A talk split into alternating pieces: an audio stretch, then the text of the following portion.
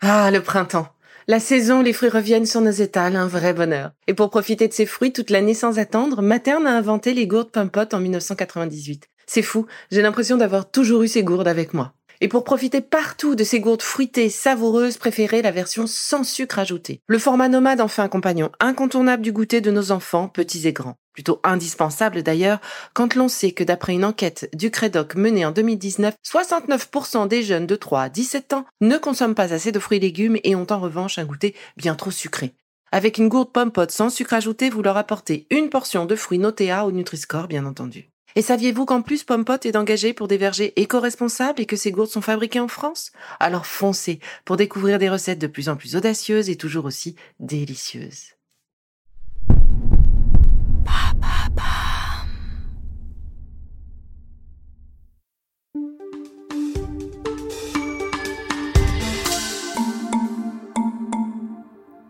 Bonjour à tous. Aujourd'hui, je vous propose un épisode en deux parties. Dans la première partie, je reviens avec Pierre-Étienne Schmitt sur la difficulté que l'on éprouve à penser l'avenir, en quoi l'annonce de la maladie est une sorte d'écroulement de l'espace et du temps. Parce que pendant plusieurs semaines, on se retrouve réduit à la maladie, à son traitement. Avec Pierre-Étienne Schmitt, je comprends la différence entre le futur et l'avenir et comment on peut envisager un nouvel avenir avec ce cancer? Alors c'est vrai, cette maladie m'a fauché l'herbe sous le pied. Tout d'un coup, on apprend à vivre avec une épée Damoclès sur la tête. L'avenir que l'on avait imaginé pour soi, notre carrière, notre vie, est complètement bouleversé. On n'a pas le choix que de redimensionner tout cela à l'intérieur de ce nouveau cadre que la vie nous impose. Alors partons ensemble sur cette redéfinition de l'espace et du temps.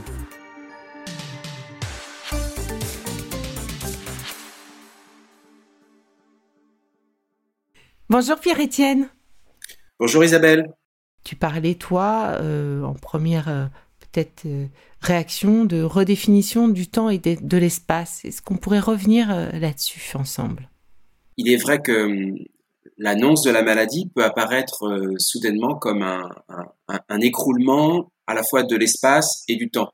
alors je reprends ton image, je dis voilà, on, on m'a fauché, tout à coup, les horizons l'horizon euh, du temps et, de l'espace se clôt. Euh, voilà, euh, il n'y a plus d'horizon, il n'y a plus la possibilité d'ouvrir quelque chose de neuf, puisque d'une certaine manière, ton corps, plus exactement ton être corporel, est réduit à la maladie, à la maladie qu'on veut saisir, à la maladie qu'on veut traiter, d'une part, et le temps s'écroule sur le maintenant de la maladie, le maintenant de la souffrance. Donc d'une certaine manière, on n'est plus une ouverture sur le temps et, l'espace, mais juste un, point de souffrance, un point de maladie euh, qu'il va falloir traiter, et une espèce de, matière compacte. Quoi. Le temps et, l'espace est compacté dans ce maintenant de la maladie qui paraît d'abord et peut-être assez longuement indépassable, et, il est compacté aussi sur le, la matière malade, la matière maladie, je dirais, hein, plus exactement, euh, qu'il va falloir euh, traiter. Comme si d'ailleurs tout ton être corporel euh, et donc peut-être toute ta mobilité était réduite à un seul point, le point de la maladie. Oui, tu as une espèce de euh, centre de gravité de la vie qui change. Absolument, absolument. Et là où euh, l'existence se meut, ou notre présence se meut bien souvent dans des paysages, des paysages ouverts, et eh bien tout d'un coup, il, y a un, il n'y a qu'un territoire, un territoire de la maladie à, surveiller, et un territoire qui est à, tout, à, tout instant euh, surveillé, traité, euh, contrôlé, et, il ne s'agit plus du tout d'un d'un espace libre où, où l'on pourrait euh, aisément se, se, se, mouvoir. Mais oui, complètement. et, d'ailleurs, tout ton emploi du temps, en fait, est euh, organisé autour de ta séance de chimio, ta séance de radiothérapie, tes rendez-vous médicaux, toute ta vie, le fait que pendant euh, euh, les deux jours qui suivent ta chimio, euh, tu es complètement out et donc il bah, faut que ton univers professionnel le, comprenne. J'ai eu beaucoup de chance. ton univers familial prenne le, relais. J'ai eu beaucoup de chance aussi. Mais voilà, tout, effectivement, tout se redéfinit autour de cette maladie qu'on gère. À, proprement parler, il n'y a plus de temps et d'espace libre. dans la mesure où la totalité de ta, du quotidien est arraisonnée par la maladie à traiter. Et toute la difficulté pour l'être malade que tu es, l'être malade que, nous sommes, c'est d'avoir à retrouver un espace et un temps libre euh, sans quoi euh, il n'y a plus de présence, sans quoi il n'y a plus d'existence. Et, et, et, du reste, euh, il y a éventuellement quelques futurs. Ce futur, on peut aisément se le représenter. Ça peut être d'abord la mort, et bien évidemment le temps de la maladie est, non pas ouvert à l'avenir, mais il est presque clôturé par un futur qui n'est que trop menaçant, qui n'est que trop présent, et donc c'est pas pas une véritable ouverture à l'avenir, c'est juste un futur. Le futur, c'est ce que l'on se représente ou ce que l'on peut se représenter à partir de, de mon maintenant. C'est une, une projection. Euh, le, futur, c'est toujours ce qu'on peut représenter. Euh, on peut allonger le temps à partir du présent. Voilà, le futur, ça relève de la représentation.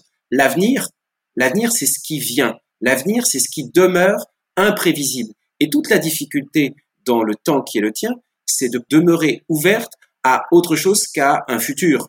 Euh, et bien plus exactement à, s'ouvrir à l'avenir. Et l'avenir semble euh, euh, disparaître sous des futurs, alors des futurs qui sont ceux de la mort biologique ou des futurs qui sont ceux bien sûr de la rémission, de la guérison, oui, mais tu vois, cas d'autres maladies. Ouais, il y a ça et il y a ce futur qui est euh, bah, quand t'es pas malade, tu vis, tu avances vers un futur donc qui se mmh. construit au fur et à mesure, finalement avec plus ou moins de légèreté. Euh, en fonction de ta définition de vie, etc., etc. Euh, pareil, euh, sans jugement. Mais quand tu as ce type de cancer, comme moi aussi, triple négatif, mais sans doute quand tu as une grosse maladie également, ce futur, tu le vis plus du tout de la même façon. Tu as cette épée Damoclès sur la tête tout le temps. C'est-à-dire que tout le temps, tu pourras rechuter, tout le temps, il faudra vérifier, tout le temps au moindre ganglion euh, étrange, tu réagiras. Enfin voilà, tu as, cette redéfinition euh, énorme. Oui. Dans, l'expérience de l'être malade, euh, tu es, tu, tu, tu, tu, sembles enfermé dans la clôture de, de la maladie actuelle, comme si cette maladie, le cancer, captait ou capturait tout l'horizon temporel. Et, et, raison pour laquelle on peut aisément se sentir prisonnier de la maladie. On, on, on est prisonnier de la maladie voire euh, au point euh, tel que parfois je, je, me confonds avec elle. Je, je, je, je deviens euh, temporellement et aussi spatialement, je deviens ma maladie. Et du reste, tout le soin que l'on peut porter ou accorder à l'être malade, ça va consister à, restructurer un, moment d'expérience de soi et donc un travail qui doit permettre de reconfigurer un, rapport au temps et à l'espace. Se sortir de, cette capture, finalement, bah, ça passe autant par euh, la gestion médicale pour guérir et, mettre euh, tous les, tout ce qu'il faut en, place pour, euh, pour anéantir ces cellules. mais effectivement, ça passe aussi par bah, typiquement ces discussions qu'on peut avoir aujourd'hui où à un moment donné, on essaie de. Enfin, moi, en tout cas, j'essaye de réfléchir à, à ce que je peux faire de cette maladie ou comment est-ce que je peux mieux vivre avec, mieux réorganiser euh, les choses avec dans ma vie, quoi. Euh, et je pense que c'est passé aussi par euh, bah, typiquement cette décision de d'en faire quelque chose, voilà, pour pas que ce soit, ce, ça ne soit que du temps perdu. Enfin, c'est pas beau non plus perdu, mais voilà, que finalement ça puisse servir au, maximum de monde. Et, et ça rejoint peut-être aussi euh, beaucoup de, de cassisteurs se reconnaîtront là-dedans. On, on, crée des projets autour de leur cancer.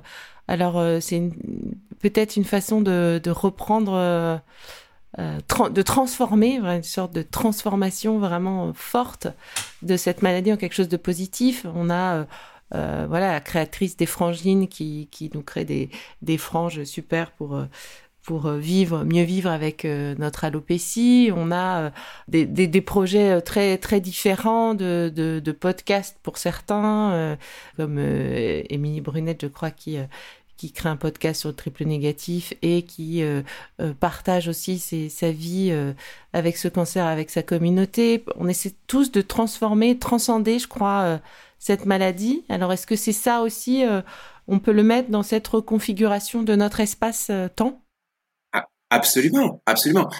revenons sur l'image que, que l'on a pu prendre. si on convient que la maladie, par sa force effective, euh, tend à, à, à, nous emprisonner, à nous capturer, euh, eh bien, restons dans ce registre. Il, il, il s'agit hum, alors de trouver le moyen de, de, fracturer le temps et l'espace de la maladie, de le fracturer. Et, et, et, pour le fracturer, il faut créer des brèches. Il faut créer des brèches, et c'est par les brèches que peut se libérer un nouveau rapport au temps et à l'espace.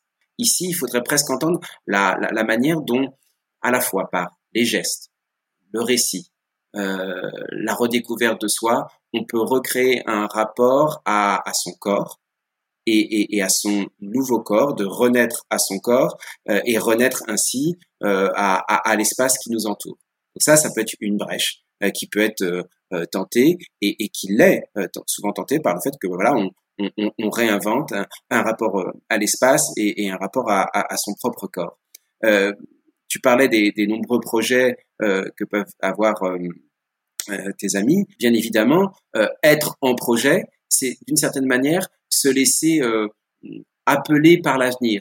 être en projet, c'est pas simplement déployer quelques futurs et être pleinement lancé dans un projet au-delà de tout ce qu'on pouvait attendre, c'est précisément saluer l'avenir saluer l'avenir, s'ouvrir à l'avenir, et non pas simplement en rester à un futur que l'on connaît trop bien. Euh, et c'est pourquoi, euh, bien évidemment, tout ce qui peut relever de la, la créativité, donc de la créativité de sa propre intimité, par exemple, dans un, avec son corps, de la créativité de l'intimité qu'on peut avoir avec d'autres corps, de la créativité qu'on peut avoir euh, à l'égard de voilà dans, son rapport à l'espace, mais également une créativité euh, qui euh, réinitie un rapport au temps qui soit pas un temps déjà fait, mais un temps inaugural, un temps créatif, un temps d'invention. Crois que ça, ça permet de, fracturer forme de territoire de la maladie, cette prison de la maladie. La raison pour laquelle, euh, bien évidemment, il faut.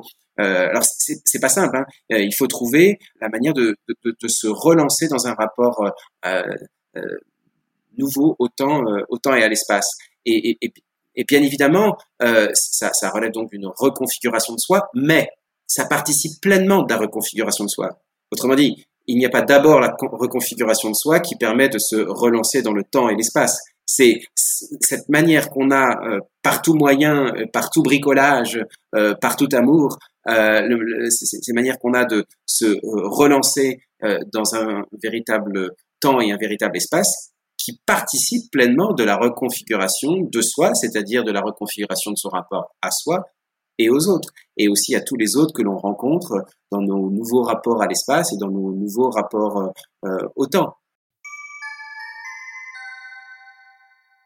On comprend aisément avec cet épisode l'importance de la création des projets qui vont nous permettre de reprendre en main et de casser le rythme de la maladie, reprendre en main donc euh, un nouvel espace, un nouveau temps, et enfin se libérer de ce poids qui nous a été imposé.